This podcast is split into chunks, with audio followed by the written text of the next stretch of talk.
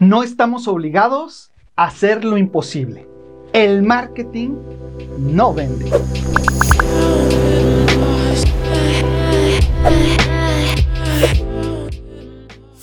Este es nuestro fuck up. Debemos hacer una catarsis y decir que sí. Antes nos creíamos los salvadores de clientes. Y luego, poco a poco, y la experiencia nos ha dicho que nosotros somos una parte muy importante del proceso de venta, pero el que vende al inicio es operaciones.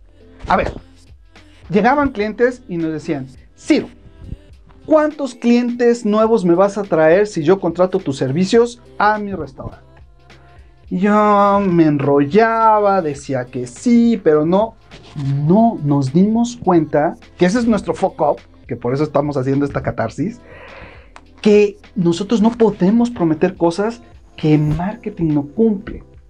Es decir, ahora, si un cliente restaurantero, por ejemplo, llega con nosotros, me dice, Ciro, ¿cuántos clientes nuevos me va a traer hoy?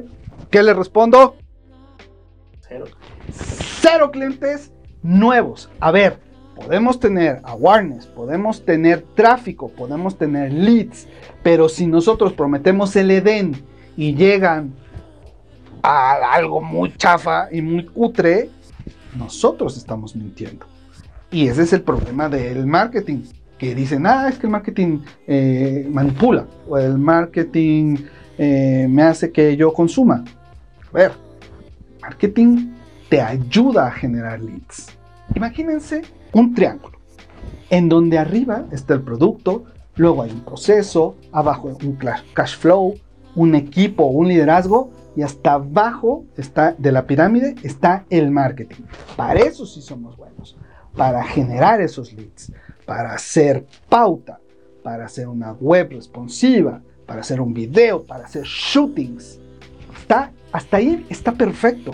El tema o el problema es que si llegas y en el proceso de algunos restaurantes hemos tenido broncas con restaurantes veganos, con restaurantes sonorenses, con restaurantes argentinos. Uno de ellos, hablando del argentino, me dice, Ciro, yo sé que tengo broncas de calidad, yo sé que tengo broncas de precio, yo sé que tengo broncas de liderazgo, pero ayúdame a vender. Really, nigga? Y lo peor del caso es que sí compramos esa bronca.